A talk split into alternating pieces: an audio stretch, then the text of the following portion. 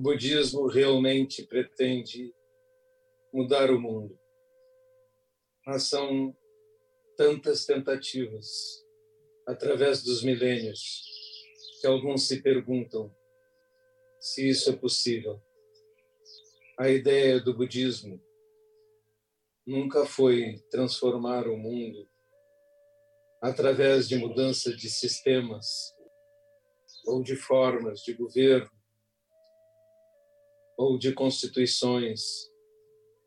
A ideia de Buda é que a sociedade muda através dos homens, através da cultura, através da mudança do pensamento individual, dos nossos valores.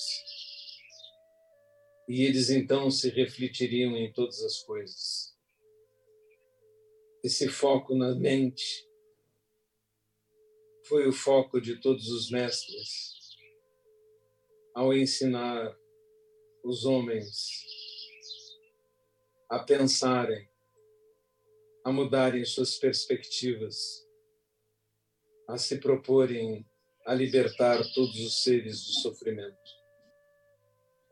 Para isso, os monges vestiram o manto de Buda e renunciaram às realizações mundanas.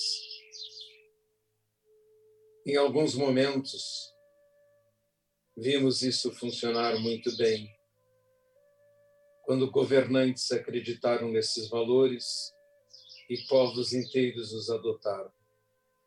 No entanto, à frente do egoísmo humano, os valores às vezes se mostram frágeis. E sociedades pacíficas são esmagadas por sociedades violentas. Nunca conseguimos alcançar o mundo de paz que dentro de nós todos ambicionavam. E houve mesmo sociedades que elegeram a guerra e o domínio como um ideal e como uma virtude. Houve belas experiências, sociedades matriarcais, muito mais pacíficas, mas só sobreviveram isoladas. Isso mostra a necessidade de mudarmos todas as mentes. Não perdemos a esperança de ensinar a compaixão, ensinar a amorosidade o acolhimento como sentimento principal e como direcionamento para todos nós. Se um dia as sociedades humanas elegerem a compaixão e a paz como seu principal objetivo